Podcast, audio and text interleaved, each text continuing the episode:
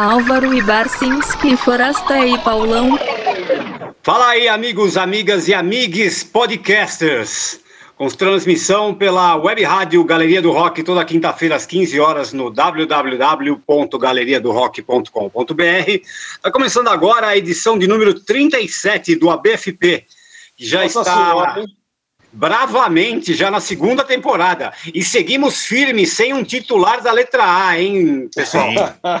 ausente, ausente e. Arregão, Quais são os outros? Ah, é, ausente, arregão, abandono. A, o, o, Álvaro, o Álvaro tá na sua saga, né, com a Covid-19. Não que ele é, esteja com a Covid, né? Mas ele está na saga dele aí, na, na, dos trabalhos dele com a sua cobertura da Covid. E do jeito que ele está demorando, acho que ele vai aparecer com a nova vacina e vai vender para o Bolsonaro, eu acho, né? Sim, acho Aleluia. que ele vai voltar com spray nasal, Pauletar. eu acho que vai vir tipo um lança-perfume que vai curar a, a Covid, cara. Vai, exatamente, é. Bom, por isso nós vamos, nós vamos, recorrer novamente ao nosso banco de amigos para suprir a ausência do Álvaro. Ah, de amigos, é bom isso também. É, pois de é. amigos, é. Mas, ó, antes de apresentar o nosso convidado, pessoal, vamos, vamos falar do tema de hoje, que tem tudo a ver com esse nosso amigo que a gente vai falar. Vamos falar de shows. Afinal, é, nesse novo mundo de merda que a gente está vivendo, né, sem vacina, sem possibilidade de se juntar, já, a gente já está completando um ano, um ano inteiro já, sem um mísero show para assistir ao vivo, né? É, eu, eu, eu vi um pela televisão sábado, mas quer dizer, sábado não, vi, vi um pedaço até Enel cortar a luz lá de casa. Então, depois eu não, eu digo assim, presencialmente, tá lá no. no não, no lugar, né? presencialmente né? não rola. É, pois é.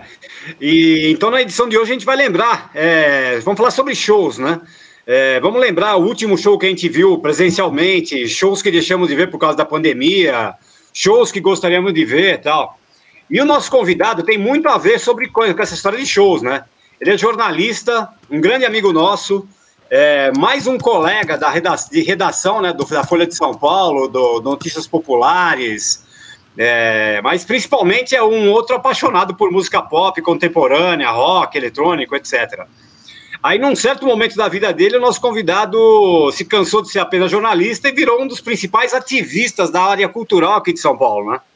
Ah, falando aí, aí, aí falou bonito. Como é que é? Ativistas da área cultural, isso? Ativistas da área cultural de São Paulo. É. Estamos falando de Lúcio Ribeiro, o mentor da Pop Load e, por consequência, do Pop Load Festival, ah. que já trouxe muita gente legal aí. E é isso aí, Lúcio Ribeiro. Bem-vindo, Lúcio. E aí, Lúcio? Muito prazer em estar aqui. Muito obrigado pelas palavras, Paulão. Eu nunca fui definido dessa maneira, né? Mas também acho que nunca fui definido de maneira nenhuma. Já é alguma coisa, tá tudo certo. Gostei, acho que eu gostei, mas tá tudo certo. Não, mas tá foi bom. Nesse você período. É um né? e militante cultural. Você é um Exato. militante. Isso, resiliente cultural. Gente alternativa, Lúcio Ribeiro. Exato, Muito bom, exato. Que demais. Ô, Lúcio, como é, que, como é que você aguenta um ano e meio sem show? Você que é o cara que mais vai a show. Tá difícil, né? Não aguenta. E vão completar dois, né? Porque vai é. ser difícil é, voltar a show este ano. Eu imagino que não. Só por um milagre do que pode acontecer nos próximos dias. Ou seja, no Brasil não é o caso. Eu, fi, eu tava fazendo até para Popload, eu fiz um post hoje de um show do Tame Impala que teve no final de semana. Não sei como é que é a é o tempo de vocês aí tal, se esse programa vai ao ar nesta semana que a gente está falando, mas o Tame Impala tocou nesse último final de semana para plateia em show lotado e plateia normal, como se estivéssemos em 2019 para trás. Onde, onde foi? foi? Foi em Perth, na Austrália. Aí eu fui entrar para ver a situação da Austrália uh, perante a Covid, né? O que está rolando lá. Eles têm 29 pessoas internadas na Austrália é, inteira. Aí. 29. É, aqui 29. só no Hospital da Clínica tem 2.900, né? Enfim. Exatamente. É, é. Só, na minha, só aqui onde a gente mora tem mais do que isso aí. Não, o, total minha... de, o total de mortos na Austrália no ano inteiro, desde que começou lá, fevereiro do ano passado, sei lá, o primeiro caso lá foi em janeiro, isso eu também vi. É, mas eu acho que assim, começou a morrer em fevereiro, sei lá, tem um ano de pandemia lá, morreram 900 pessoas. Impressionante, é. né? Estamos falando, falando dobro por dia. E estamos falando de um país gigante também, né? Tão grande quanto o Brasil, né? Gigantesco. Eles têm umas, umas, umas regiões muito desérticas, mas aqui também tem a Amazônia desértica em algum momento Sim. ali e tal. Então, enfim, estamos ferrados, que, só é. isso.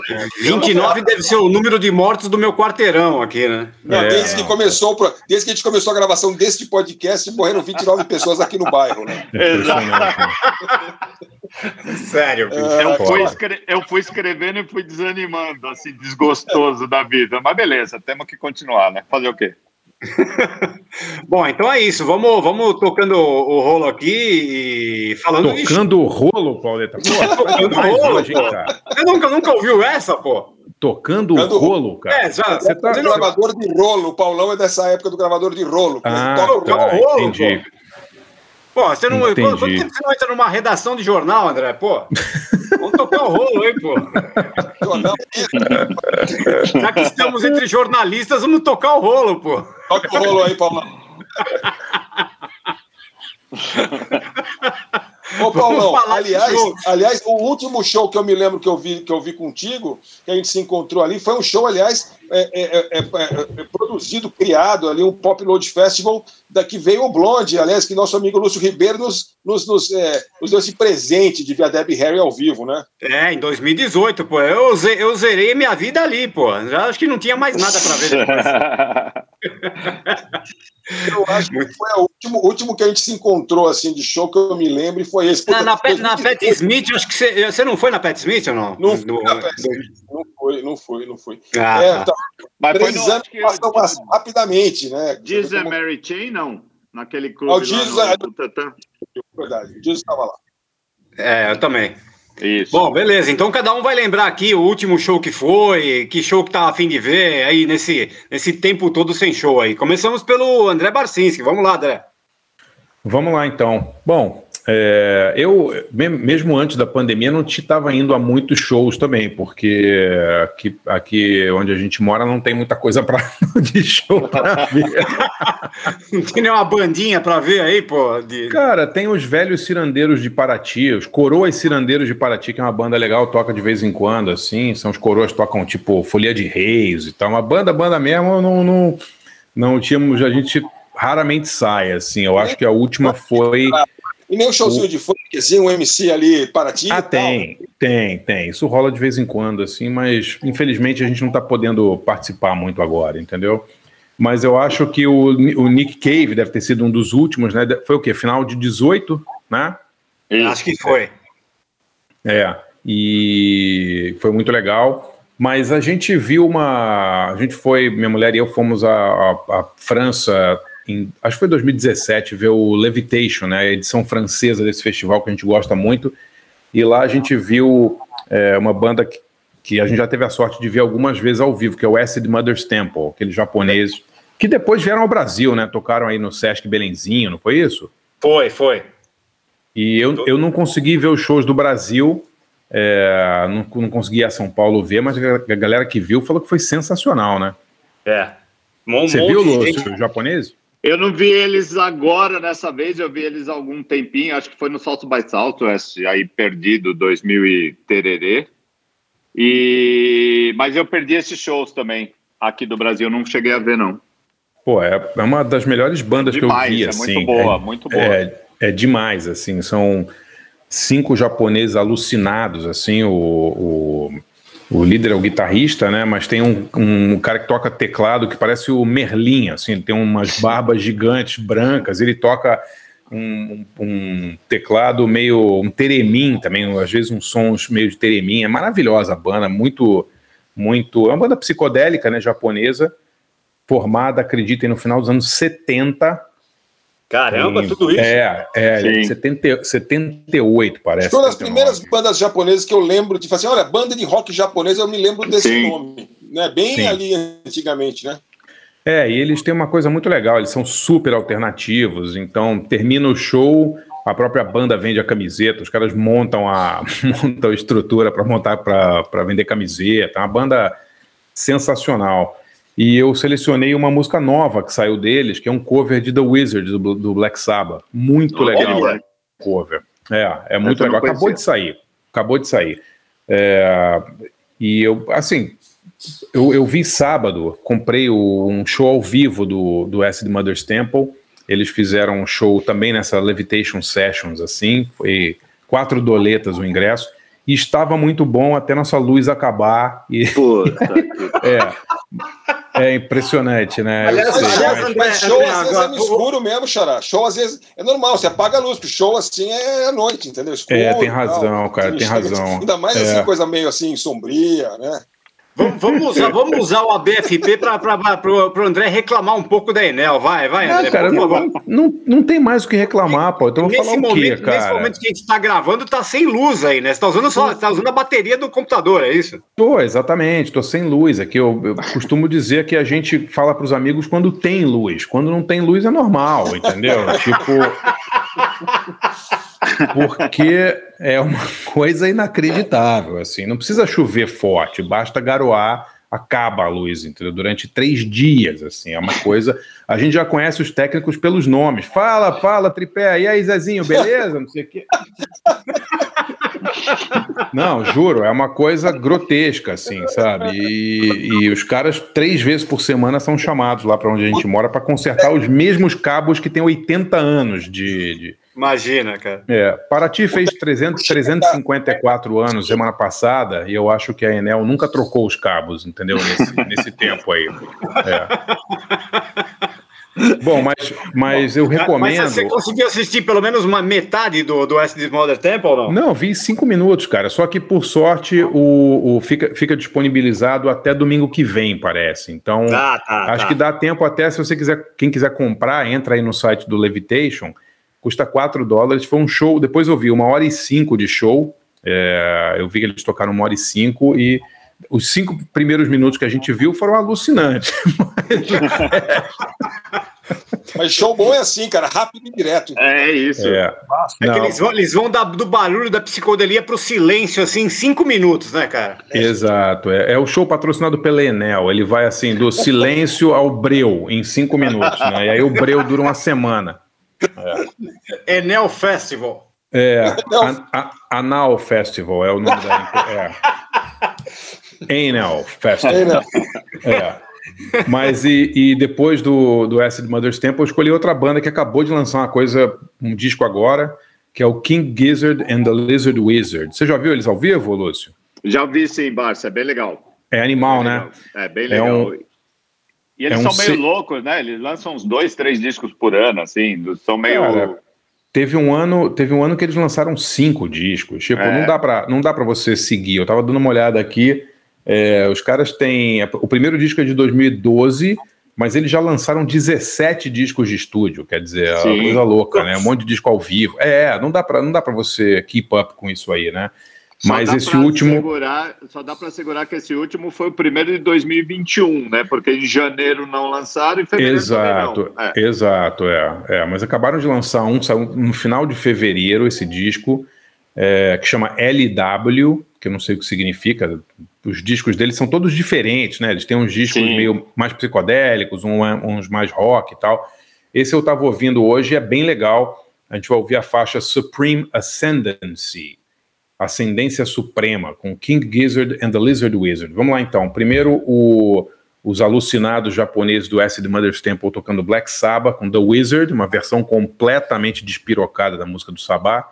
E depois King Gizzard and the Lizard Wizard com Supreme Ascendancy. Já voltamos com Lúcio Ribeiro.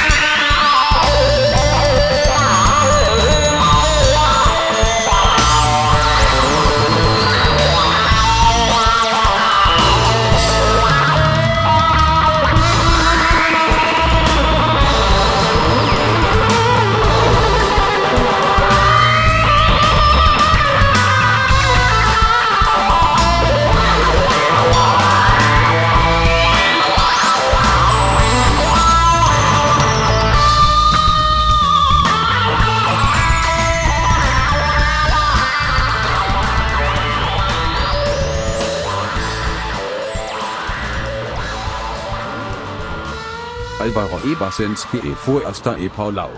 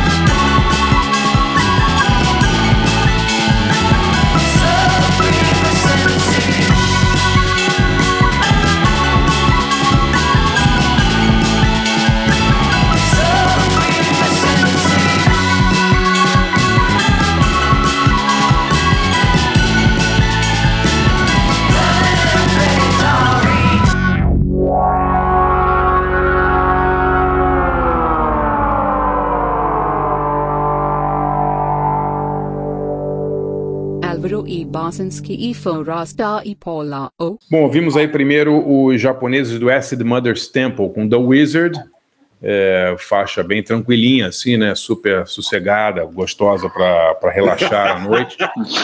E, e depois o, o, o, King Gizzard and the Lizard Wizard com Supreme Ascendancy. Essa banda é bem legal e ao vivo é muito boa também.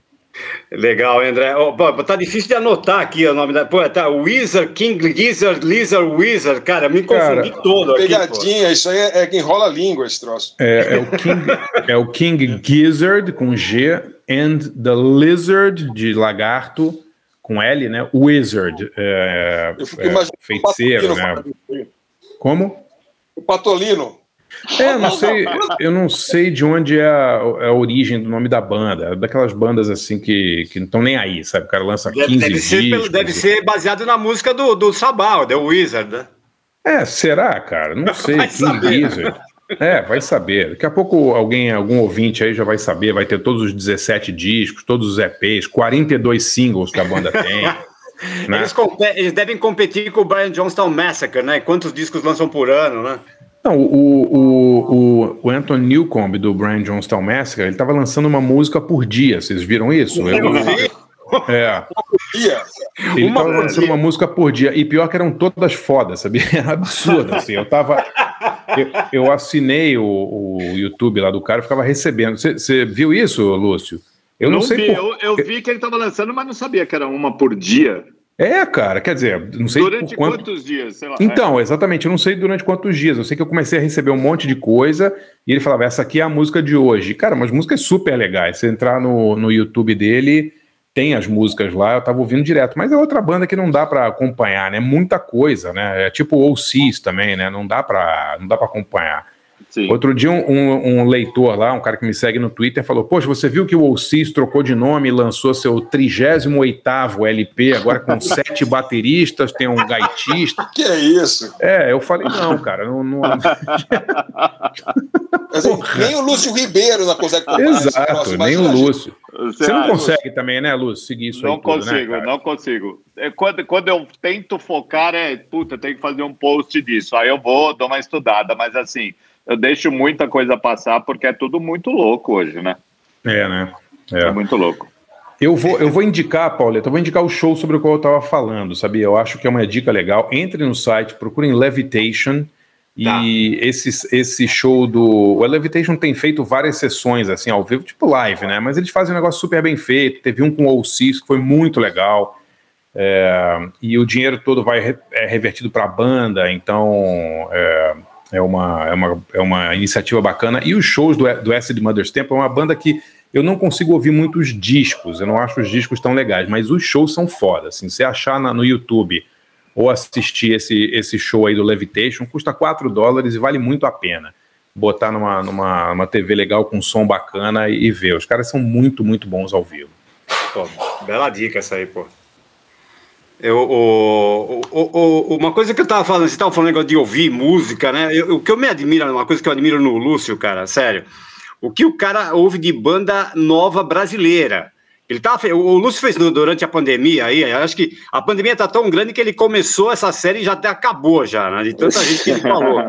Ele começou na época dos Mas ele foi, entrevistava um cara por dia, assim, de bandas diferentes e, e, e meu, e um monte de banda nova. Eu falei, cara, tinha coisa, gente ali que eu nunca tinha ouvido falar. Eu não sei onde se arruma um tempo para ouvir tudo isso, cara, sério.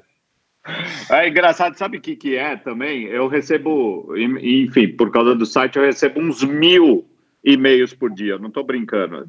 500, sei lá, todo. Ô, Lúcio, é assim, não é Sério é mesmo? Che chega isso, Lúcio? chega isso? Juro. Não, eu, eu... não acredito, claro, acredito. Claro que 500 é um exagero, mas assim, todo dia chegam uns 20, 30 nomes novos. Tipo, e, e, às vezes é assim, às vezes é no WhatsApp, eles descobrem meu número. É, DM de Instagram, de Twitter. Aí tem, tem vezes que o, alguém chega para mim e fala: Puta, eu te mandei no, na, numa DM no Facebook. Eu falei: Cara, puta, não consigo olhar todas as meus redes, e, né? E aí eu, eu fico meio vendido com essas coisas. Mas sempre eu vejo e dou uma lidinha rápida e às vezes tem umas historinhas boas, né? É, teve uma no ano passado muito, muito engraçada que era de uma menina que ela, ela estudava. Ela fez. O que, que era mesmo? Que ela, ela tinha feito alguma é, faculdade nos Estados Unidos de alguma coisa de. Como é que era? Era alguma coisa, uma é, psico, alguma coisa tal, e estava lançando o primeiro disco. Eu falei, ué, mas por que será que ela tá. Ela estudou nos Estados Unidos é, medicina para tipo descobrir depressão e causa distúrbios de ondas cerebrais e está lançando um disco.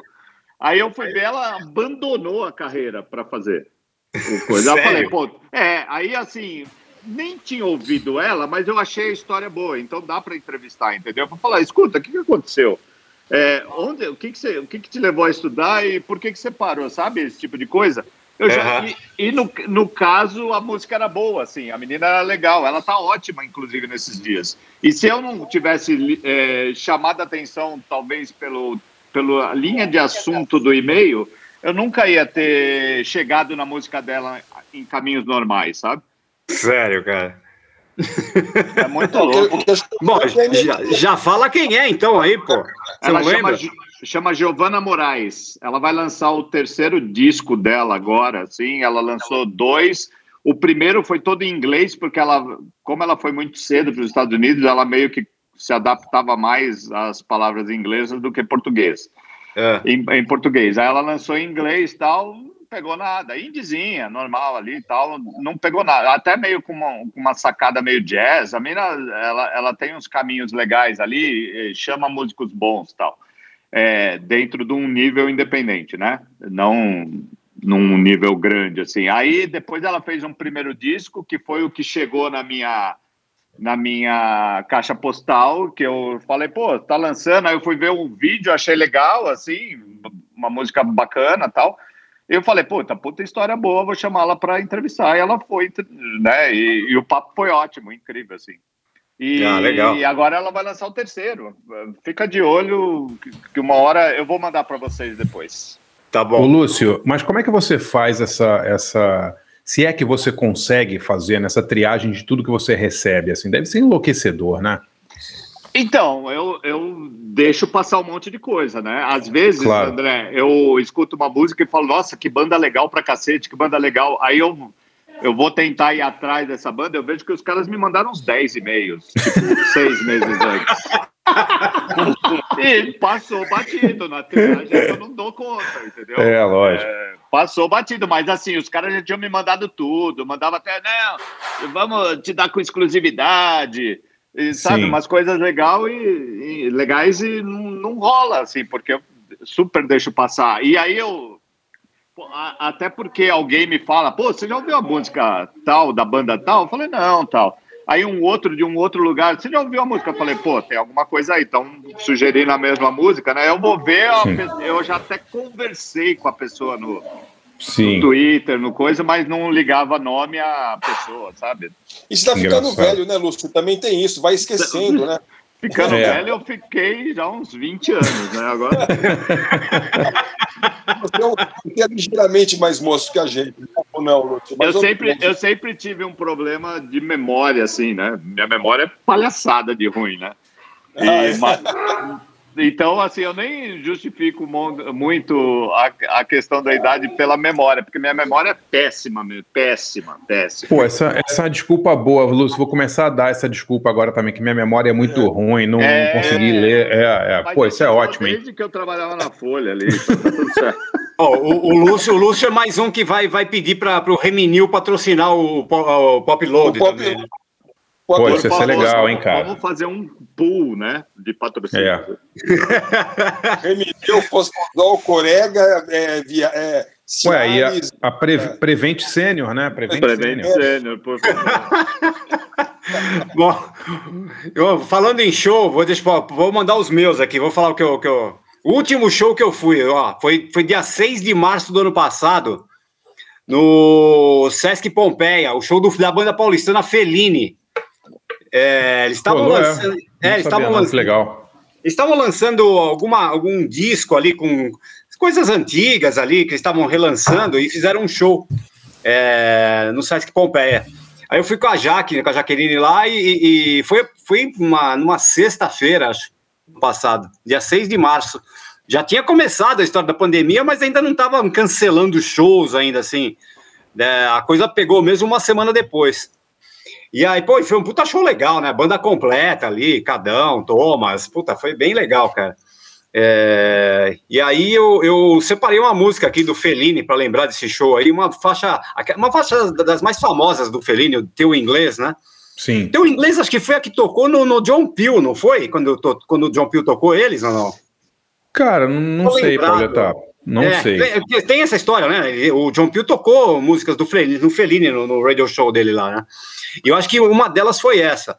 E, putz, e, e, eu peguei uma versão ao vivo aqui que tá no, no, Tem aquele disco dele, chama Três Lugares Diferentes, né? De 87. Sim.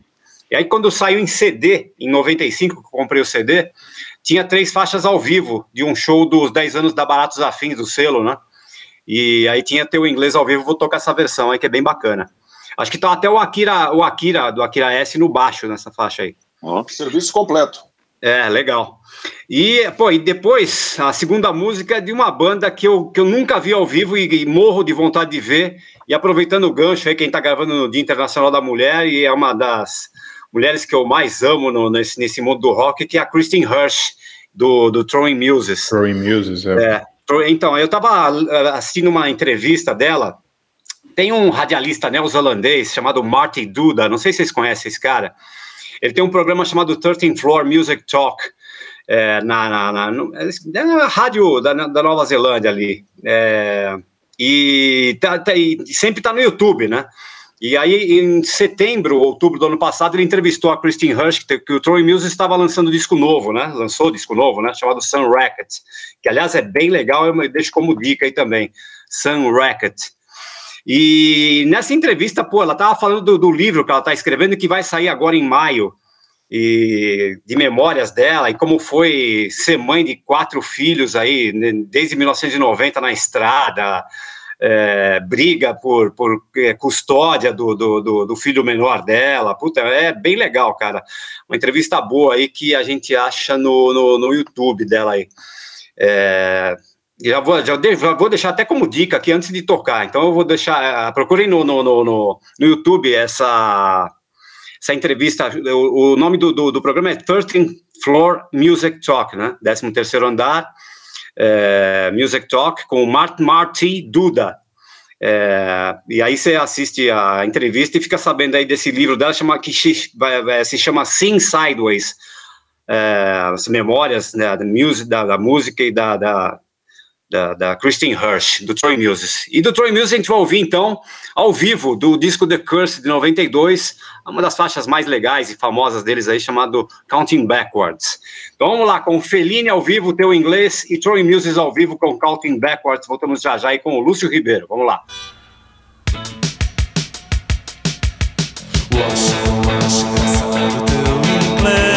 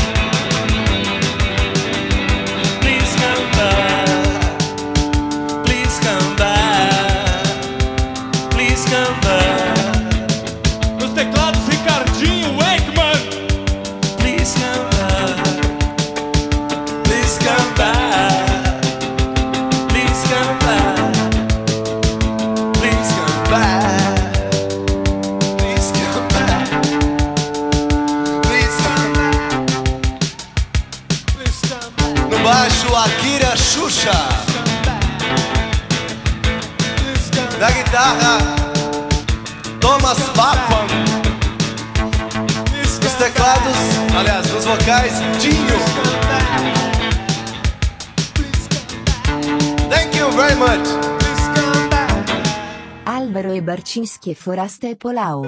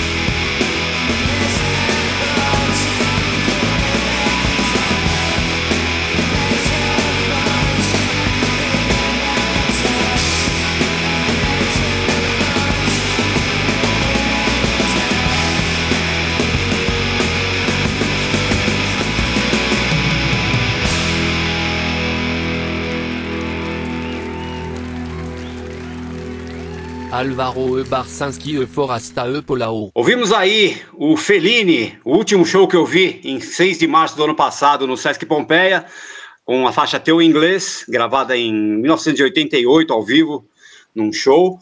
E depois, uh, ao vivo também, do álbum uh, do Throwing Muses, Counting Backwards, uma faixa que eu adoro aí, dessa banda maravilhosa chamada Throwing Muses da Christine Hurst. E a dica eu já dei, né? O programa da, dela no YouTube aí. E, e é isso. Para quem eu passo a bola agora aí? Forasta? Não, eu, Forasta, né? né? O, Forasta. o- o- o convidado é sempre, sempre o último, né? É o Sempre último, na- o último a sempre na saber, né? Os últimos serão os primeiros, né, Lúcio? Uma coisa assim. Pô, eu Lúcio. tô ouvindo. Fala. É, vai ouvindo. Lúcio, sabe uma coisa que eu nu- nu- nunca, nunca soube, eu queria te perguntar? É, como, é, como é que você saiu de ter. Eu me lembro quando é, você era jornalista, tinha o pop load, tinha esse negócio todo, já estava no mundo digital, e, e aí você foi para o mundo dos, dos, dos shows, e daí você foi para o mundo dos showzões, né? E aí, Sim. outro dia eu estava pensando nisso mesmo. É, é, que- que- o, que, o que faz um cara que nem você? Agora, o, é, o Barça fez um pouco esse caminho quando fazia evento, fazia depois tinha o Clash, trazia, fazia show e tal. Você viu tudo que o Barcinski se ferrou e mesmo assim você virou promotor e criador e dono de Não. empresa de show. O Lúcio acho que me- foi, foi antes, eu também, acho, tá não foi, certo. Lúcio? É. Quando começou a Pop Load como produtora? A Pop Load, o primeiro show que a gente fez foi exatamente no Clash do Barcinski, Sim. Tá. em 2009. Foi a primeira, e foi engraçado essa história porque é assim. É, enfim, eu, eu venho nesse caminho, na- numa palavra que todo mundo gosta muito hoje em dia, que é orgânico, né? Eu venho nesse, eu venho nesse caminho orgânico desde sempre e tal. Então, quando eu vi que, por exemplo, o, o jornalismo impresso estava meio furado e eu fui para a internet, claro que com um pé no jornalismo impresso, e fui para a internet e eu fui vendo a possibilidade de crescer no mundo da, da internet, enfim. Eu eu meio que tipo fui deixando uma coisa e olhando o próximo passo, entendeu? Aí eu meio que sem querer também organicamente virei DJ, não que eu fui sempre DJ maravilhoso de fazer coisas incríveis na picape, mas eu fui tocando bastante, eu, eu tipo rodei o Brasil duas, três vezes tocando a música que eu escrevia, né? As bandas que eu estava escrevendo, eu tocava na pista e era isso aí, beleza? E isso me rendeu tocar em festas que eu, às vezes, tipo, eu, eu negava festas de tanto que eu viajei para tocar. E aí teve um momento que falou assim, bom, se eu toco as músicas que eu escrevo, por que, que eu não trago as bandas que eu escrevo também, né? E aí eu comecei a. eh, Isso foi em 2006, mais ou menos. E daí até fazer o primeiro show e a, a coisa crescer organicamente, desculpa, eh, foi em 2009 e a gente fez um festival porque estava tendo em Porto Alegre o, um, um amigo nosso, que amigo de vocês também, o Marcos Boffa, estava fazendo um festival para. Coca-Cola no Sul que era uma ação da Coca-Cola para um território dominado pela Pepsi lá em Porto Alegre. É, e aí eles fizeram um monte de bandas gringas e o, o Marcos Boffa chegou e falou assim, escuta, eu preciso desovar essas bandas em São Paulo, não faz sentido eu trazer esses gringos independentes, super pequenos tal, mas não faz sentido eu trazer os caras até aqui, botar eles na, tipo, eles descem em São Paulo, pegam uma conexão para Porto Alegre, voltam para São Paulo e vão embora, né? Vamos fazer uns showzinhos tal. E aí nasceu a primeira vez, a- o primeiro estímulo de fazer o, o, o show, que era aqueles shows Pop Load Gig, né? Que é a série de Tá. shows. Que E banda aí- era, Lúcio? Qual era? Era o. Era, era o Martin Kim, aquela Tá. dupla, é, o No Age, que era de No Los Age, Angeles, isso mesmo, que isso era mesmo. foda pra caralho. É. É, tinha mais alguém, a gente trouxe The View, que era uma banda meio britânica, eles são da Escócia, uma, uma banda mais Britpop que a gente queria, e botamos brasileiros, né? Sim. E, é- é- na verdade era quase um festival, né? Não era só o selo de shows aí. E aí o primeiro foi no Clash de 2009. Em, 2000 legal. em 2013 começou o festival. E juro, assim, é, eu não sei se aconteceu a mesma coisa com o Barcinski, mas você vai sendo empurrado a gastar mais grana e ficar maior. É. assim. É, quando você por- percebe, aí, quando você olha as coisas, né, você tá trazendo banda e tal, quando você olha, tá um rombo de grana que você fala, eu não posso parar agora porque eu não posso pagar Sim. o que eu já fiz. Então, Exatamente. vou É. fazer mais um e rezar para dar certo. Aí dava certo. Aí você pagava a grana. Falava, ah, então se deu certo esse, vou fazer mais um, maior. Sim. Aí você se ferrava. Aí É virava, foda. um- É. virava uma bola de neve. Cara, Fora porque que é os seguinte- custos, os custos no Brasil são proibitivos, né, Lúcio? Porque, É. Varia lá, muito. mora- O dólar sobe, o dólar desce, cria um imposto novo, tira um não sei o que lá, Mas tira não é nem- não é nem só isso, Xará. Sabe o que, que é, cara? É o seguinte. É, é carga, sabe? É, é, bagagem, é um absurdo. Porque assim, como você tem, você tem, uma casa de shows no interior do Wisconsin, tá?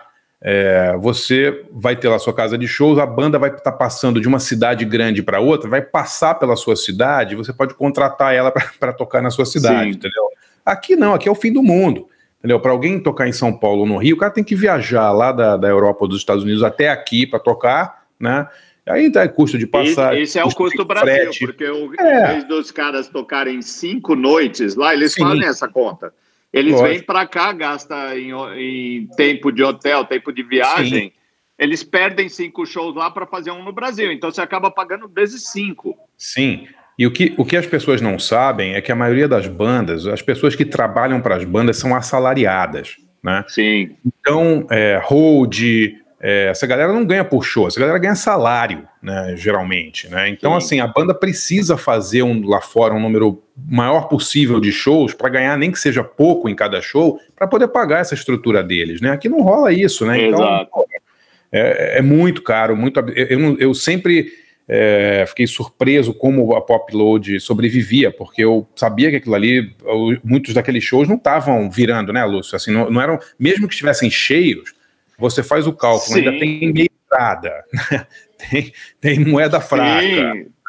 Não o paga. Custo, cara, o custo paga. do Brasil é muito cruel. É muito Sim. cruel para o produtor. Você tem todos os motivos do mundo para não fazer. Sim, Só que é isso. Sabe... Quando você tá ali, é. você fala, vai na empolgação, se ferra, você tem que Sim. correr atrás do prejuízo, você só vai aumentando o claro. seu negócio. É, e você sabe outra coisa que tem no, em São Paulo e Rio, especialmente em São Paulo, que é insuportável, é a concorrência do Sesc, né?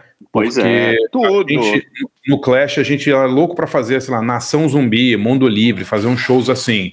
Aí, cara, você bucava, tinha que cobrar 40, 50 reais, Aí eles iam tocar no Sesc dois dias depois por 7,50 para comerciar. Pô, não tem, você é, não consegue competir, é. entendeu? Tem jeito. Eu, eu costumava, eu costumava dizer, costumava não costumo, né? Dizer que tipo parece reforma de casa, sabe? Quando você calcula é, é, assim bem negativista, você calcula um preço e ele vai sempre ser quase o dobro do que você calculou. É, vai, vai custar o dobro e demorar o triplo. E né? demorar o triplo. É só, é só treta, amigo. Só treta. A gente deu muita sorte de ter vendido para Time for Fun, né? Porque, Sim. enfim. Qual é, show, hora... qual show, se é que você pode dizer, qual show que vocês mais perderam dinheiro no Pop Load? Isso, olha, pequenas empresas, grandes negócios. Olha, mu foram muitos, André. E, e assim, a, o, o que eu mais fiquei chocado, por exemplo, foi uma vez que a gente fez Primal Scream. Sim. No. Que era no Tom Brasil, HSBC Hall, lá, sei lá. É, que a gente, puta, os caras estão bem, voltaram, puta banda que tem um público antigo e ainda tava tocando pra uma galera nova. Eu fui em show deles em festivais fora, tipo, puta bombando pra cacete vamos trazer e você espera que vai, né? É, explodir ali. Foi um fiasco. E assim, quando você vai e arrisca ir para um lugar mais maior, você está pagando esse preço inteiro do lugar maior, né? Do, é da estrutura é. maior. Aí, se você se ferra, você se ferra muito. E, é. e o, o Prime Screen foi um negócio que foi meio sentido, assim. E você fica meio com birra, né? Porque é uma banda que você adora e que, puta, tem discos legais, mas você passa um tempo sem querer olhar pra cara do, do disco. tipo assim, eu, eu tinha um post Desgraçado, maldito. Fala, é, é, total. Deixa eu ah, contar. Mas contar é. uma história rápida, Lúcio. A gente foi fazer o Sisters of Mercy, né, no, no, no, em São Paulo. Tinha uma, os caras não vinham para o Brasil há um tempão. Vamos, puta, fechamos. Sisters of Mercy. Eu falei, olha, vamos fazer uma. Show, né, André? É, então, eu falei, vamos fazer uma data só. E aí a gente manda para o Uruguai, para Argentina. E a banda, não, a gente quer tocar no Rio de Janeiro. Eu ah, falei, tem esse custo é, maravilhoso do Rio de Janeiro. Sim, Mas, porque eles acham, eles ouvem falar no Rock em Rio, eles acham que no Rio tem rock. Não tem rock no Rio, vamos ser sérios, sérios falar a verdade, não tem. Não tem gente Aí, que vá pagando não. também, né? Se você não usa chinelo para tocar no palco, você não faz sucesso no, no Rio com banda de rock, né? Então, o Sisters of Mercy é a banda menos carioca que você pode ter no mundo, é o Sisters of Mercy, né? Não dá. Eles não usam chinelo, não usam camiseta, é, como é que chama? Regata, né? Com sovaco de fora, não rola. Nunca é, tomaram um, um de sol na vida? Nunca. Eu falei, olha, a gente vai, vai ser um fiasco no Rio. Não, o Rio é maravilhoso, a gente tem que ir, não sei o que, não sei o que. Temos que. Exigiram fazer o Rio, tá bom. Via Funchal, 4.600 ingressos vendidos. Nossa, vocês foram no show, né, Pauleto? Você foi lá. Né? Lógico, né? pô, não, não cabia um pino, assim, um, né, um, um é, alfinete não. no lugar, estava lotado, né? Ganhamos uma grana legal. Dia seguinte no Rio, 62 pagantes no circuito. Foi toda a grana de São Paulo. Toda, toda. Perdeu tudo que a gente tinha ganho em São Paulo no Rio de Janeiro. Que coisa, né, cara? É. Fora que assim, no Rio, ou, ou você é da Globo, ou você tem amigos na Globo, você nunca vai querer pagar um ingresso. Não, a lista VIP era muito maior do que a lista da galera tá, do que quem estava entrando, imagina. O Team Sério? Festival deve ter falido por causa disso, né?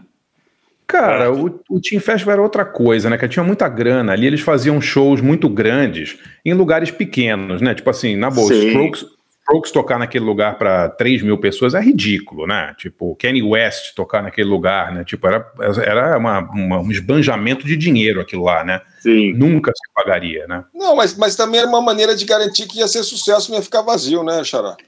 É, Porque, cara, mas acho que. É, é, de marketing, então o cara não quer passar vergonha, né? É, porque tem essa grana de, de, de, empresa, né? Mas assim, ajuda a vender um pouco de ingresso, né?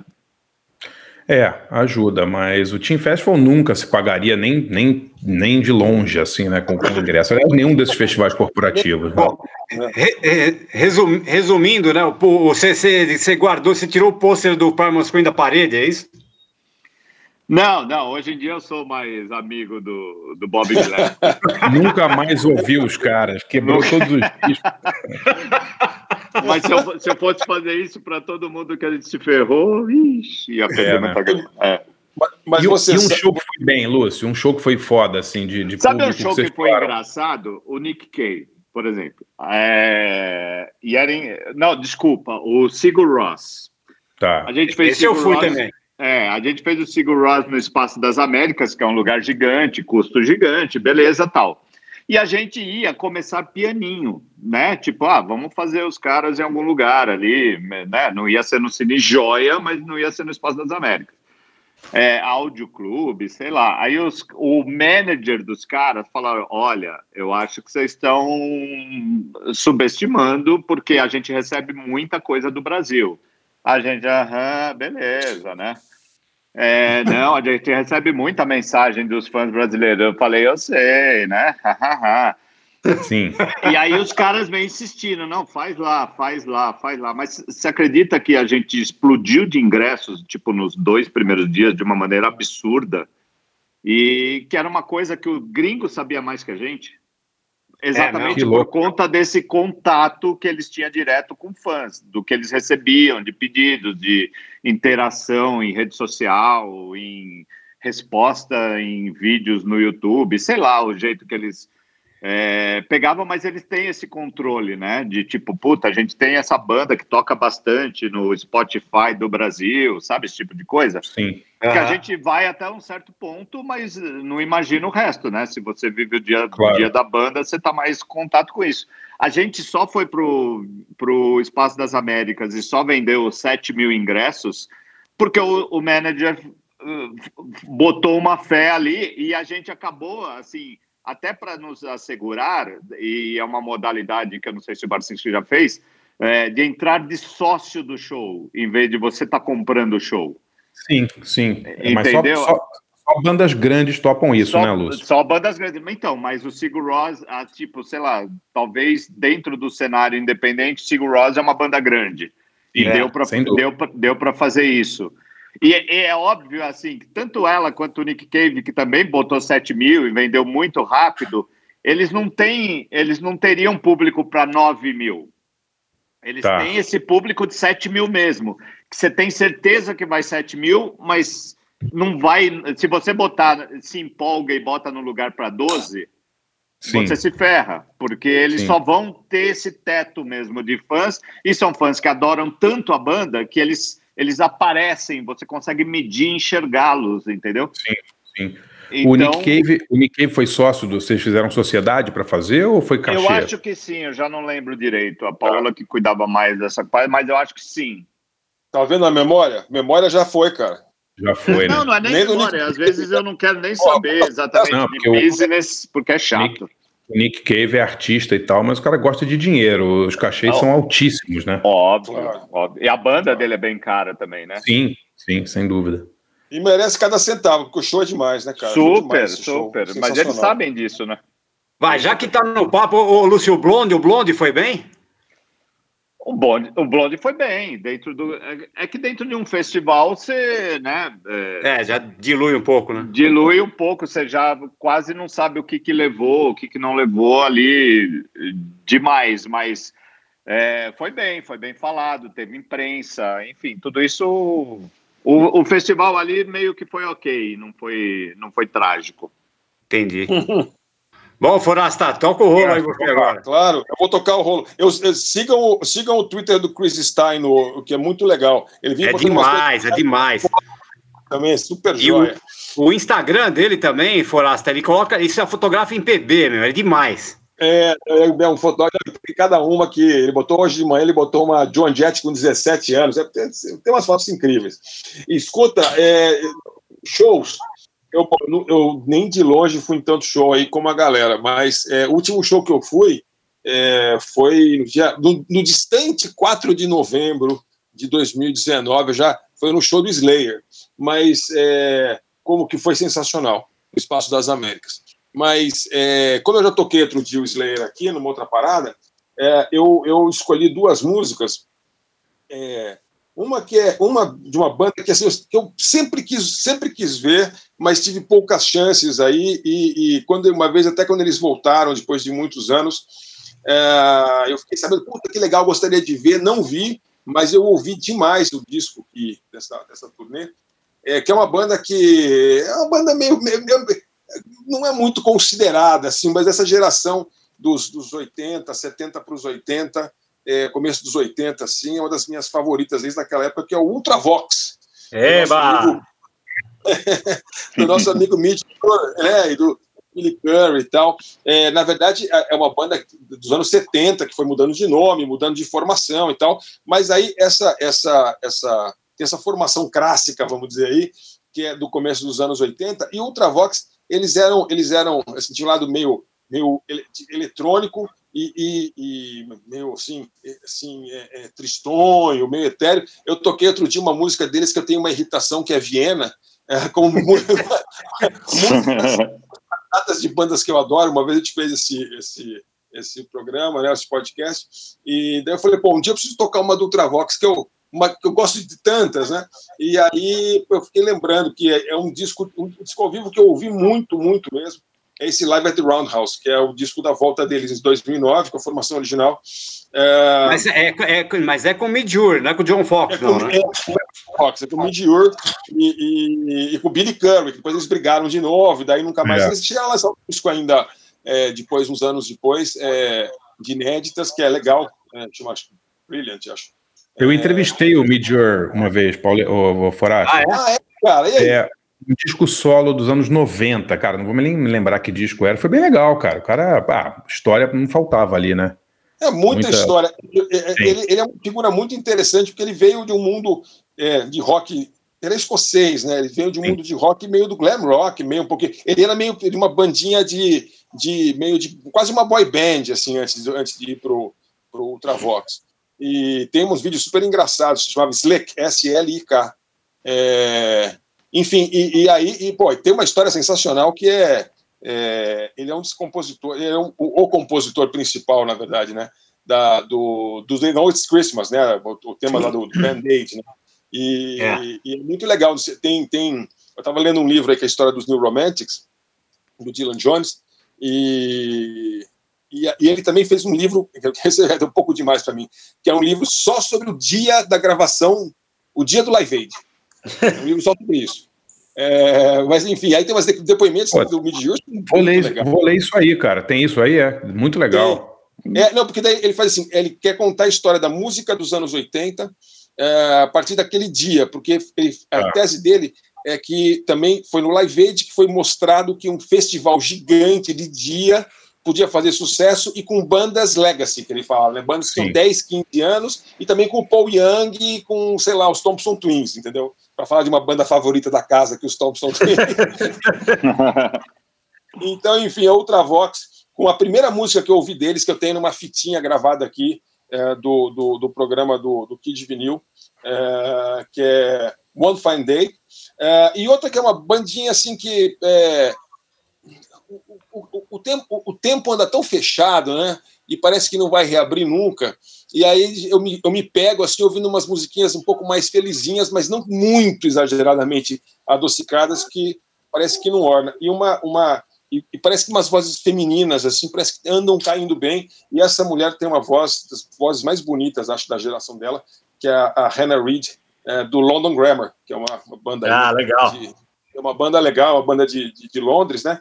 É, e eu aproveitei que adoraria, assim, nesse momento, adoraria, assim, ver um show desse, assim, com aquela, aquela coisa atmosférica, assim, com reverb bem ali, altão, mas com silêncio, daquela voz linda dela. Acho que ia ser uma, um bálsamo para a alma, né? É, e, e, ela, e eles estão lançando um disco novo, é, disco novinho em folha, chama Cali, Californian Soil. É, tá para tá pra sair, e a música chama-se Lose Your Head, então é London Grammar e Ultravox. Are you ready for a bit more? We need a hand here.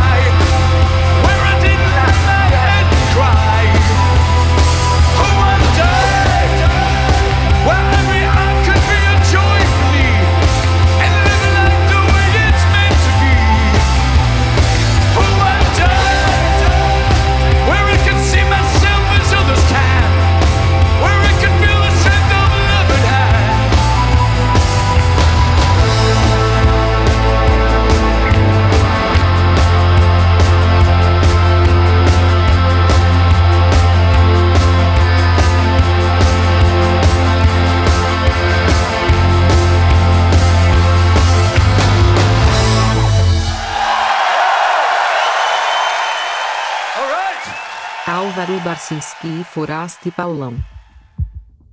I need to learn when this thing called love, when it's a mirror, baby.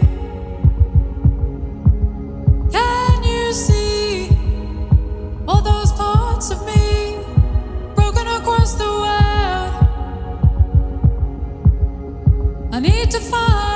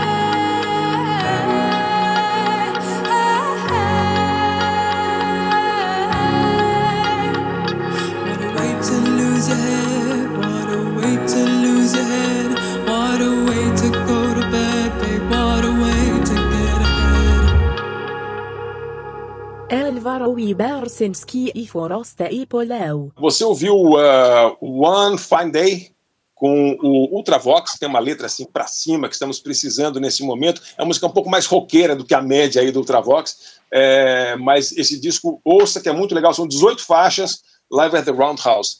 É, e o London Grammar com uma música do disco novo que não saiu ainda, que chama-se Lose Your Head. Uh, a Hannah Reid é a principal compositora, cantora, ela é é uma moça bonita, mas a voz dela é um negócio fora do comum ao vivo também, não é só. Tem muita, muita, muito vídeo deles ao vivo, você vê que a, a moça manda bem, é, realmente, e sabe, faz ao vivo. É, a minha dica, é, aproveitando, até é engraçado porque combinou aí, ô Lúcio, com isso que você falou, né? De você faz uma coisa e aí dá certo. Aí você fala, oba, legal, então vou apostar, daí você dá errado, aí você tem que correr atrás tal. Exato. Você estava falando disso no mundo dos do, do shows, né? Eu estava lembrando da minha vida de editor. sei bem, sei bem. Felizmente ficou no passado. Mas era isso, você fazia uma. Fazia uma um, comprava um direito de um livro ia super bem, aí comprava um, um outro livro parecido ia super mal, um mangá, comprava um mangá, aí atrás de uma coisa, um gibi, né? lançava o Sandman de capa dura, todo mundo adorava, mas lançava um outro negócio, todo mundo odiava, enfim. E, e, e aí o dólar subia, o dólar descia, as, as leis mudavam, o imposto mudava, um inferno. Mas, é, mas ao mesmo tempo é muito, é muito divertido e, e, foi, foi, foi legal. Foi uma época. Nos trouxe é, até eu, aqui, né? É uma época que nos trouxe até aqui, realmente. E aí, eu queria dar minha dica, que realmente é uma, uma coisa que me dá muita alegria e orgulho, porque no ano passado é, o, o, eu saí da Conrad Editora, que eu fui cofundador em 2005, vendi minha parte lá, fiquei com um pedaço pra, comigo, outro pedaço com meus sócios, enfim, fui fazer outras coisas da vida e ele também. E no final ele acabou vendendo a Conrad, é, e, e, e, aí ela ficou durante um tempo ali, ela é da Companhia Editora Nacional, que é uma, é uma editora muito antiga, brasileira, grande, né? Então, sim, mas não é das maiores, né? Mas enfim, tem uma história, uma história grande, longa. E, mas aí nos últimos anos estava meio parada, não estavam fazendo muita coisa, a editora enfrentou umas questões lá. E no ano passado eles retomaram o selo. Uh, à frente do selo uh, chamaram o Cassius Medawar, que é um grande amigo uh, com quem eu trabalhei em quadrinhos. Eu lembro dele. Nossa editora, né? E na, e na própria Conrad, né? É, o cara, muito gente fina, ele, ele, levou o Guilherme Kroll também. Então, dois grandes editores de quadrinhos, eles estão ressuscitando a Conrad. E, e, então foi muito legal porque eles começaram devagarinho. É, e hoje, se você entrar no, no Twitter Conrad Editora, no, no Facebook Conrad Editora, você vai ver quantas coisas legais que eles estão lançando. E assim, eles estão lançando de, muito quadrinho digital, muito quadrinho nacional, estão lançando mangá, estão lançando é, é, livro chileno, estão lançando é, mangá de é, é, quadrinho de terror, coisa para adulto, coisa para mais jovem. Agora vão lançar um álbum lindo do Michelangelo Prado, chamado Tangências, que vai sair agora em março. Uh, e, e, e, o Cássio está valorizando, ele é muito bom comunicador, ele ficou muitos anos cuidando da, dos mangás da JBC também, fez um trabalho incrível lá, uh, e se comunica muito com o público, enfim, com os leitores, então, assim, é uma, é uma super satisfação, assim, ver, ver a Conrad voltar e a Conrad voltar a ser relevante, e principalmente apostando bastante em formatos digitais, e em novos autores, é, quadrinhos, e muitos quadrinistas brasileiros, criadores brasileiros, assim, que é uma coisa que assim, dá orgulho de ver. É, aquele logotipinho da Conrad ali, de novo, é, é, associado aí com essa, com essa, essa gente nova é, em 2021. Então, Pô, que legal! Não é legal? Então eu queria sugerir aí para você que gosta de quadrinhos, e quadrinhos dos mais diferentes gêneros, é, dá uma olhadinha ali no, no, na, no Twitter, Facebook da Conde, e também dá uma olhadinha é, no, na Amazon.com.br, porque lá você tem um monte de quadrinhos que são exclusivos aí digitais em Kindle. Tem muita coisa boa e legal, com preços legais. Enfim, eu não sou sócio, não estou ganhando comissão, como de costume nada. não, eu, eu, eu, assim, eu conheci o Cassius também lá na Conrad, eu trabalhei na Conrad uns dois, três anos ali, e assino embaixo. O cara, ele é muito bacana, cara. O Cassius é um cara muito gente boa. Boa, tá vendo? É, é, um, é, um cara, é um cara realmente ponta firme e está fazendo um trabalho muito legal e recuperando isso aí. Enfim, ele tem devagarinho tal, ele tem muitas ideias legais para o futuro tal. E eu, à distância aqui, fico torcendo, porque afinal de contas, né, aquele negócio, você, você faz uma coisa, seja um livro ou um show que você fez 20 anos atrás, que as pessoas lembram com carinho, né? É, é bacana saber que você deixou alguma coisa aí isso aí tem uma, tem uma, tem uma sobrevida, né? Você, vai, você, vai, você vai morrendo, mas algumas coisas continuam vivendo, isso é legal também. Isso é ótimo. Né? Então, minha, minha dica é essa. E aí, Lúcio, é, é isso, uma coisa também que eu queria aproveitar, já te passando a bola aí, é, é o seguinte: você, eu me lembro, eu, você me corrija se eu estou enganado, eu acho que eu li alguma coisa que é, tipo uma um, você já tinha uma, um pop load pensado para 2020 não tinha? Eu acho que eu me lembro de ver algum artista falado que você tem uma ideia você poderia dizer para a gente agora imagino que enfim se for em 2021 ou 2022 vai ser uma coisa completamente diferente qual era o teu plano aí pro pro festival em 2020 o plano você diz em bandas de banda você tinha já uma eu me lembro parece que eu li alguma coisa gente... eu tô alucinando ah, não, você leu, você está alucinando, na verdade. A gente, obviamente, acaba um festival e festival você já tem que meio que começar planejando, né? É, logo uhum. que acaba o anterior, você já, uh, já pensa no próximo e vai a campo ali tentar. Claro que tem aquelas bandas, sei lá, o Wilco a gente tentou seis anos até trazer, sabe? O Nick uhum. Cave foi um tempão também, a Pat Smith foi um outro tempasso tem uns nomes ali que a gente sempre bate na porta, opa, e aí, disponível? Brasil, tal. Aí você recebe, às vezes, um não de cara, às vezes o cara te embaça até o deadline final e você tem que correr atrás de um outro. Às vezes ele fala que sim, mas depois fala que não, enfim. É, nesse molho todo aí de incerteza, a gente tinha algumas coisas meio planejadas, já tinha botado umas ofertas e não rolou. É, mas assim, geralmente é um ou dois nomes desses grandes, antigos que a gente gosta, dentro do, do da música que a gente gosta, né? E, e, e, uma pancada de novos, assim, eu tenho vários novos que eu quero trazer e adoraria trazer e que vai ficar para uma próxima. É, acho que eu mas, sonhei, então, acho que foi, foi Ilha da Fantasia. Sim, Lúcio Ribeiro. Base, basicamente está escrito na Popload, né? De alguma forma ali, é, geralmente as bandas que a gente meio fala, a gente vai atrás e gostou. É. E Bom, até 2022 você tem tempo para fazer um line-up inesquecível. tempo. Né? se, so, se, sobreviver até lá. Né? Pô, trai, eu vou fazer um pedido ao vivo de novo. Traz Stray Cats, porra.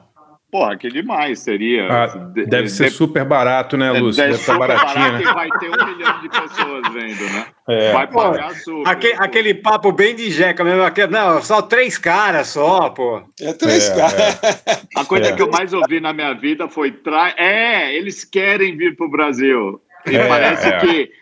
Parece que querer. É, tem um monte de gente. A coisa que eu mais ouvi na minha vida foi: Lúcio, traz Fulano, né? Traz banda X. É, e assim, é. ah, eu fui num show na Escócia e conversei com o baixista e eles falaram que tá super afim, quer que eu ajudo, sabe? Como... É, eu exato. falei, quero, minha é. conta bancária é essa, bota um é. 500 Ô, Lúcio, reais. Lúcio, traz o Daft Punk, são só dois caras, pô. É, muito, né, cara? É muito, mas é quase, é, é sempre, mas beleza, faz parte do jogo tal, mas a gente sabe o que, né? O que representa.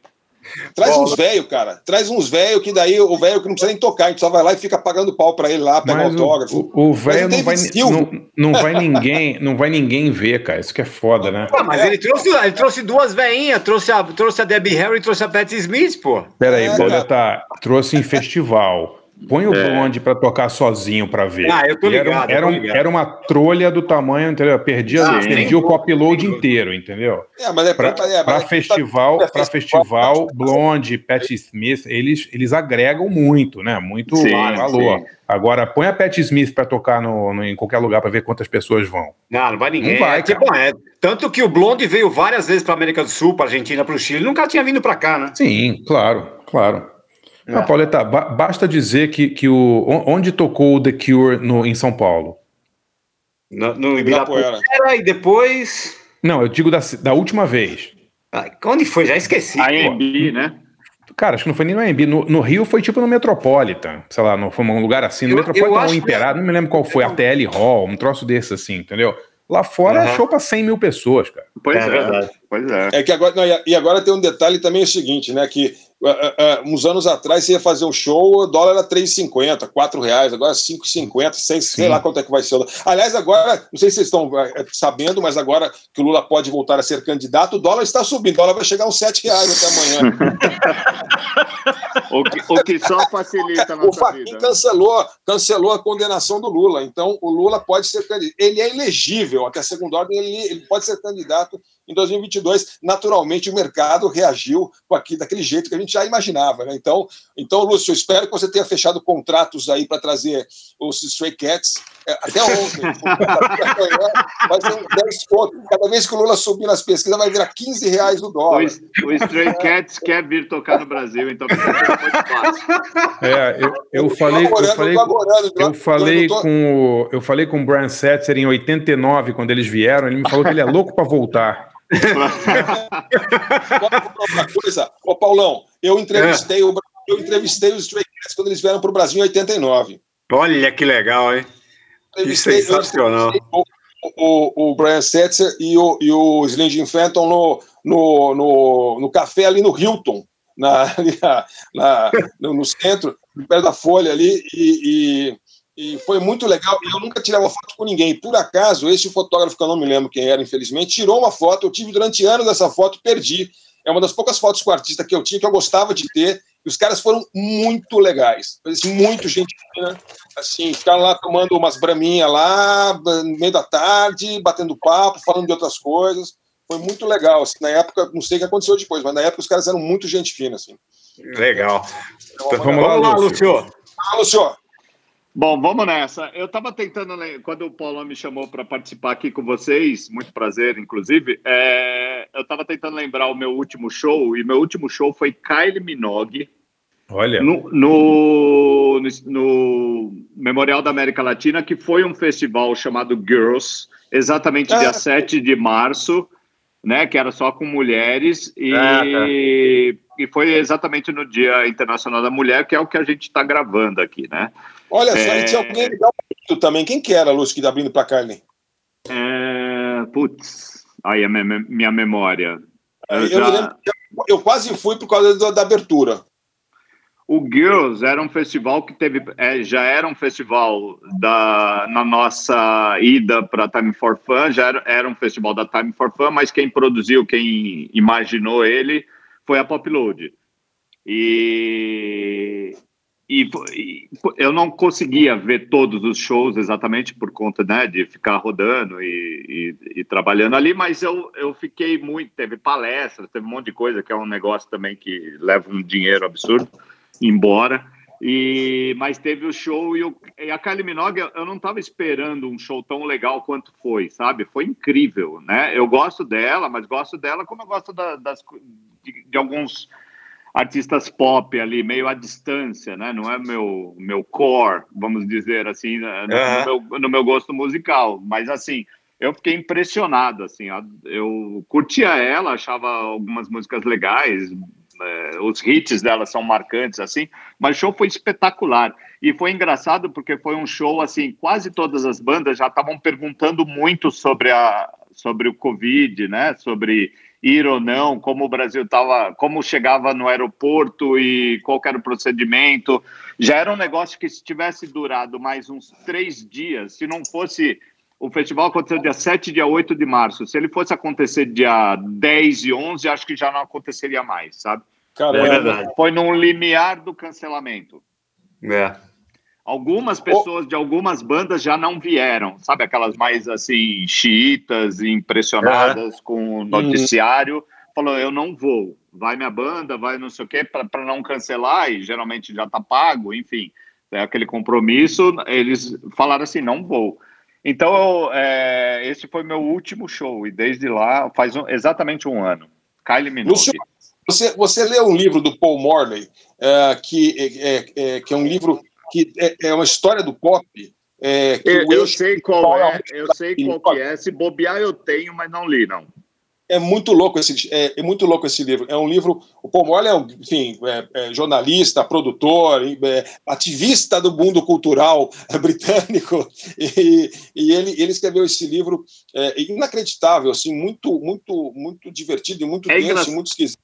É engraçado É. que ela é australiana, né? Mas ela, ela fazia um, um sucesso absurdo no, no Reino Unido, né? Na, na Inglaterra Sim. ali, né? Sim, Um absurdo, exatamente. assim. Ela meio se fez lá. E, e, e, e to- e todo o negócio do livro dele é aquela música Can't Get You Out of My Head. Sim. Então ele fica falando todo o capítulo, ele fala dessa, dessa, dessa música e daquele videoclipe, especialmente, que ele fala que. E ele bota, tipo, o que, que aquilo tem a ver com Kraftwerk e não sei o que lá. sim, sim. Muito legal esse livro.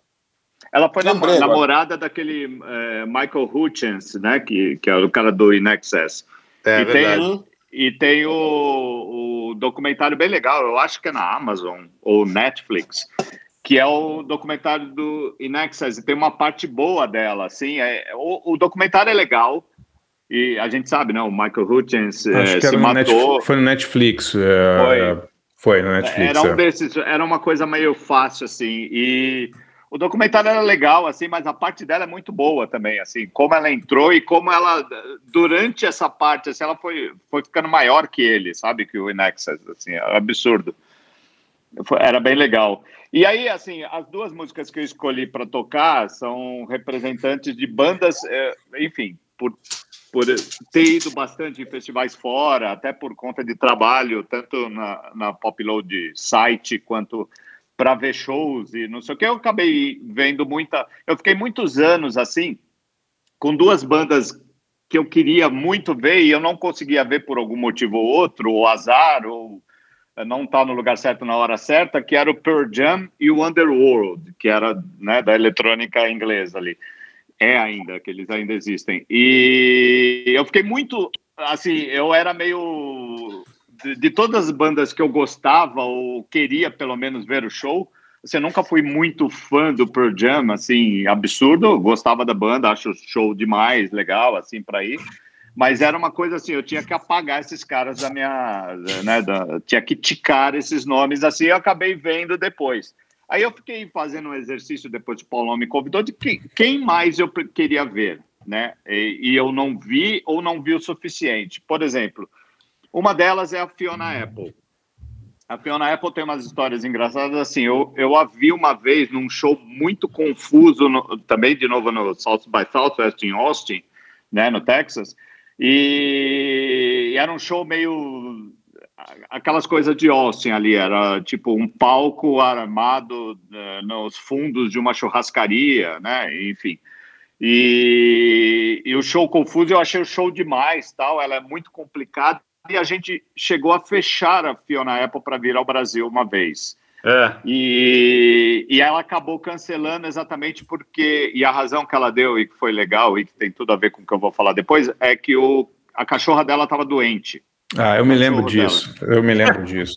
Fio Fio estava com cólicas. Sim, não é. E ela acabou morrendo, é. essa cachorra, depois, assim. E ela fez vários textos no, no Facebook, alguma coisa. Realmente, ela não queria. E ela, ela usou a explicação assim: eu não quero passar os últimos dias dela longe dela.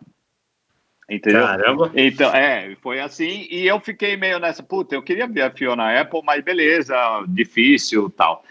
Aí, no ano passado, ela lançou um disco que eu achei demais, né? É, foi exatamente no começo da pandemia, era até uma coisa, vai sair ou não vai? E ela lançou tudo de surpresa, assim, sem lançar single, sem lançar vídeo nenhum. É um, é um disco grande, né? É, chama Fat the Bolt Cutters. E e foi logo no começo da pandemia, ela lançou, eu achei, achei esse disco maravilhoso. É, ele foi primeiro lugar de muita lista de, de veículos legais ali, né? Ou pelo menos entre os três, geralmente em primeiro lugar, mas entre os três em bastante lista de melhores do ano, do ano passado. E tem uma música lá que chama Chameica. É, acho que é a segunda ou terceira faixa desse disco. Essa Chameica era uma amiga dela, uma amiga não, uma pessoa que, que ela conhecia, porque ela, ela falou que ela era muito zoada na escola quando ela era mais nova. E aí nessa escola, tipo, essa Chameica era a menina mais popular. Aí essa menina chegou um dia para ela e falou assim: não liga porque para o bullying que estão fazendo com você, porque você tem potencial. E aí, o mundo rodou, o mundo rodou. Anos depois, Fiona Apple virou Fiona Apple e lançou esse disco ano passado. E tem essa música Chameica, Chameica é o nome da menina, que deu, deu essa força para ela, né? E ela nunca esqueceu e botou numa letra. E nunca mais viu a menina, até porque não era amiga dela. Aí, no meio do ano, é, essa Chameica, a história que também é legal, é que por não ter é, lançado como single e não ter lançado como vídeo, também fazer videoclipe e tal, é, todas as músicas da Fiona estavam ali meio. O álbum era uma inteireza de, de ser legal, mas assim, não era muito. Né, é, badalado por singles. E essa música ganhou uma vida espontânea, começou a ser tocada no, nas rádios. As rádios escolheram ela como uma música. Uma professora da, da Fiona Apple, que que da época que ela era zoada e que existia a Jamaica, tinha contato com a Jamaica, ouviu o disco, Caramba. achou legal, entrou em contato com a Jamaica. Então a Fiona Apple, anos depois e depois de ter feito uma música que ela não combinou nada com a menina, chegou e falou: "Escuta, essa Jamaica aí não é da escola lá, então é". Chegou isso na Fiona, a Fiona foi é, fazer um reencontro ou pelo menos agradecer a Jamaica e a Jamaica, no fim, era uma rapper. Ela tinha uma carreira de 30 anos de rapper. Fazia 30 anos que ela não se via. Sério? E aí, é, aí a Fiona Apple deixou a menina fazer. Então, Jamaica, é, é, que é o nome dela, se você olhar no Spotify, é, tem só essa música lá, porque ela é, é, rapper, mas não tinha nenhuma, nenhum, tipo, não, não fez nada, não aconteceu nada na cena rap americana. Então era bem underground do underground do, do hip hop. Ela não lembro nem de que cidade. Mas aí ela lançou uma música que é uma versão de Jamaica do disco da Fiona Apple, com a Fiona Apple fazendo um backing vocal e, e um rapzinho. Então é essa música que eu queria tocar, chama Que Jamaica legal. Sad, Jamaica Sad, que é dessa Jamaica, que, que é o, a razão do, do- da música mais famosa do disco famoso do ano passado da Fiona Apple. Pô, mas só por essa história já merece. A música pode até ser ruim, mas depois dessa história tá valendo já. Pois é, e, é- é- e pegou de surpresa até Fiona Apple, imagina a gente. E a segunda música que eu, que eu queria tocar também é, é uma coisa engraçada, e é de uma banda que eu queria ver, porque eu fiquei vendo, assim, é, tem, um, tem uma dupla bem engraçada inglesa que chama Sleaford Mods. Esses caras lançou um disco no, neste ano que chama Spare Ribs.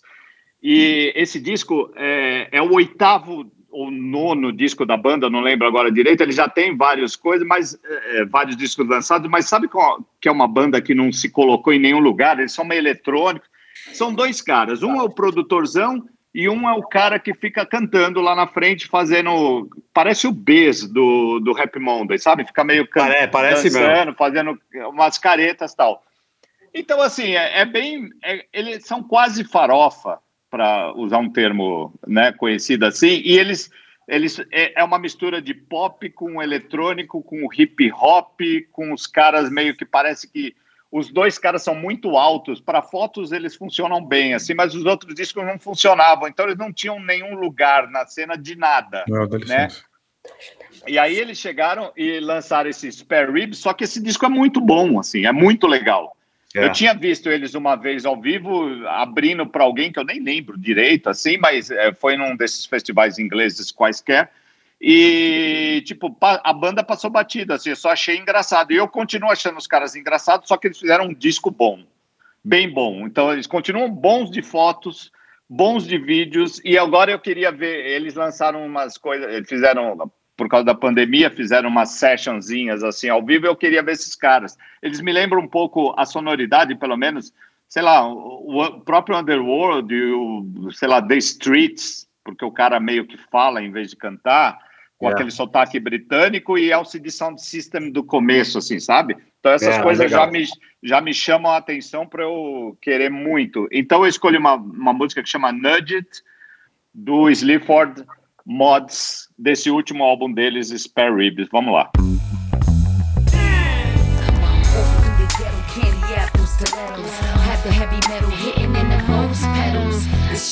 from the Mecca, the holy place. Gave you the name, now you know the face. Didn't know you had potential back then, now you know your place. Spiritual bad shining like amazing grace. I bring that spice to your life, I got that taste. Blazing, difference between. Space. I potential. Shamika said I had potential. Shamika said I had potential. Shamika said, Shamika said, Shamika said I had potential. Shamika said I had potential. Shamika said I had potential. Shamika said. Sis, but love every floor. There's not a boogeyman behind every door. You the queen on the chessboard, dress for it, move according. Ain't no stepping on them toes, girl. Them shoes is Jordan. If you build it, they come. You got the potential. Beat the beat and then drum. Follow the instrumental. Nothing's coincidental. You can be influential. Stay true to yourself. That's always essential. Shamika said I had potential. Shamika said I had potential. Shamika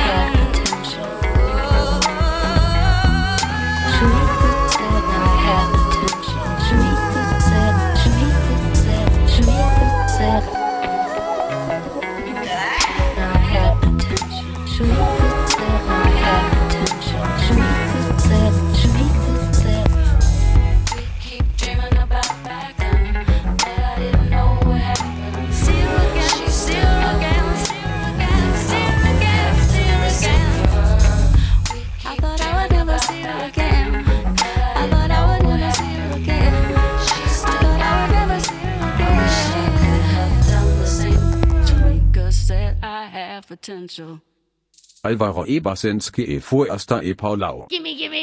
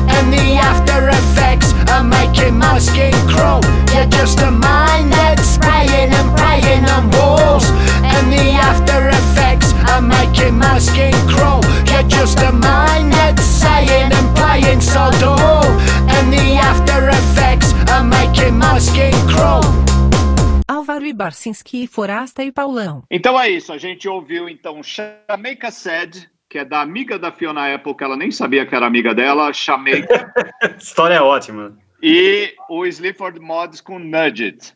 É, a minha dica, eu espero que não soe muito comparativo, mas eu acho assim, nos dias de hoje, é, uma coisa que, a que funciona bastante, principalmente nessa inundação de informação, e eu tenho que ficar lidando com isso na hora que eu acordo até a hora que eu vou dormir, é buscar informações e, e tentar dar informações, é, é a curadoria. E eu acho que a, a curadoria que é feita por este programa, por os caras que fazem esse programa, tanto o Barcinski, o Álvaro, o Paulão e o Forastieri no, nas redes sociais é muito rica, assim, e eu, eu sempre estou aprendendo alguma coisa, ou estou vendo alguma coisa, ou admirando alguma coisa, porque o Forastieri está falando de política e ele dá aquela curadoria com as notícias mais importantes, o Álvaro falando absolutamente de tudo, de ciência, xadrez, a cultura pop, a, a alta cultura, a, a também dá um dedo de política ali. O André, absurdamente falando de foto e de cinema e de série e de coisas que ele fez, que não é pouca coisa. Pô, valeu. Paulão, o Paulão que vai para a linha mais Instagram do que Twitter, né? Eu amo Twitter, amo, amo, assim. Eu acho que toda hora, pelo menos a cada hora eu estou dando uma olhadinha no que está acontecendo no Twitter e sempre está acontecendo alguma coisa. Mas o Paulão vai pelo Instagram e o Paulão é muito, tipo assim, ele tem uns cachorros e o relacionamento do, dele com os cachorros é uma coisa de, pelo, por fotos, conta uma história rica, absurda, e eu gosto muito de ficar vendo. A gente tem o mesmo grupo de WhatsApp, eu também vejo lá no grupo do WhatsApp, mas também gosto de ver no coisa. E o Paulão cozinha absurdamente bem, as cozinha, a cozinha mais é, acessível do mundo ele faz e toda hora eu fico salivando e as coisas que eu mais falo para ele é pelo amor de Deus deixa eu ir na sua casa comer hoje eu vou de máscara. Faço, so, sobrou alguma coisa sabe? Então eu acho que é essa coisa legal não precisa ser um livro um seriado importante mas essa curadoria de redes sociais que vocês fazem eu acho demais essa é a minha dica Pô, a gente vai fazer um choro coletivo, então, agora, pô. É, pô, verdade. Pô, Obrigado, nunca, cara. Nunca fomos elogiados pelo convidado. Geralmente o convidado pô, fica cara, puto. É. Eu fiquei pensando aqui que eu ia, eu ia sugerir, é, super rápido, eu ia sugerir o documentário da Billie Eilish. Né? É. E que é novo tal, e não pelo documentário, esse documentário dela quase tem um tom corporativo, parece meio armado, assim, não sei o quê, mas eu, eu, eu queria que as pessoas sentissem o que eu senti. Eu fiquei incomodado de ver a, a Billie Eilish. Ela não tá, ela não tá, ela não. Eu gosto dela. E eu ouvi o Barcinski falar que a filha dela de, dele gosta. Enfim. Porra, ela tá, viu essa merda já umas cinco vezes. Eu já. gosto, eu gosto do, do som da Billie Eilish, mas é, eu acho que eu, ela é completamente perturbada. É assim, ela passa isso com uma honestidade no seriado né, no, no seriado, na série, no documentário, é, de uma maneira assustadora. E eu queria ver se as pessoas ficaram tão assustadas quanto, sabe? Na hora eu fico pensando assim, Kurt Cobain, sei lá. Porque, assim, ela, te, ela, ela fez o documentário há dois anos, né? Ela tinha 17 anos, ela tem 19 agora. Eu acho que agora ela está melhor e mais acostumada com o que aconteceu na vida dela. Mas ela era uma menina, assim, sei lá, ela tem síndrome de Tourette, sabe? Ela tem uns é. tiques absurdos. Ela, eu pensei um pouco na ela odeia House, fazer cara, música, ela só gosta da música pronta. Falou do Kurt Cobain, eu lembrei da Amy Winehouse, sabe? Exato, eu, eu, eu temo por o que vai acontecer com a pressão que é essa menina, sabe? E, e, ao mesmo tempo é uma coisa meio familiar dela que é muito engraçada. Assim, eu achei muito sério o documentário dela. Não sei como como chegou esse documentário a, passar, mas enfim, faz parte. Ela vai ganhar muito dinheiro, ela já ganha trilhões. Mas é, eu fiquei muito incomodado. Eu ia dar essa dica também, mas deixa para lá. Fica, já tá dado, né? Sem querer dar, mas já deu. mas a, a, a, coisa da curadoria de vocês eu admiro bastante e eu acho até que assim me, me guia por um monte de coisas legais que eu venho assistindo, vendo ou me interessando a ler. Maravilha. Pô, obrigado, Lúcio. Valeu, meu. Nosso convidado, finalmente, algum convidado joga um confetinho aqui. No, Muito legal. Lúcio. Obrigado, hein? Não foi nem combinado, hein? É, não foi. é, não, fiquei, foi mesmo. Fiquei foi espontâneo. Foi mesmo, depois, foi mesmo. Depois, de, depois que passar a pandemia, eu faço um macarrão na sua casa lá. É isso, é, porra. Passa o rolo, Paulão. Leva a perita. é, toca o rolo, não passa o rolo, pô. Toca ah, o rolo. É, troca, tá. Se você fizer o macarrão, eu trago até o Brian Setzer, o Stray. Fechou. Passa o rolo e o vinagre. Valeu, Lúcio. Obrigado, Valeu, cara. Obrigado mesmo. Eu, eu que agradeço. O maior prazer. Obrigado, foi muito bom. Oh, desculpa, desculpa os, os, ouvintes que hoje o podcast vai ter umas 5 horas de duração, mas valeu a pena, pô. Só as faz histórias uma, do Lúcio faz aí. uma valeu. série, né? Tipo, primeiro episódio, segundo. É, é, vamos. vamos Maratona. valeu, Lúcio. Obrigadão por tudo aí, tá? Valeu, obrigado DJ. Vocês. Obrigado, Lúcio. Valeu, DJ. Jeff, obrigado. Tchau, Forasta. Tchau pra vocês. Valeu. Tchau. Álvaro é Barcinski e Forasta é Paulão.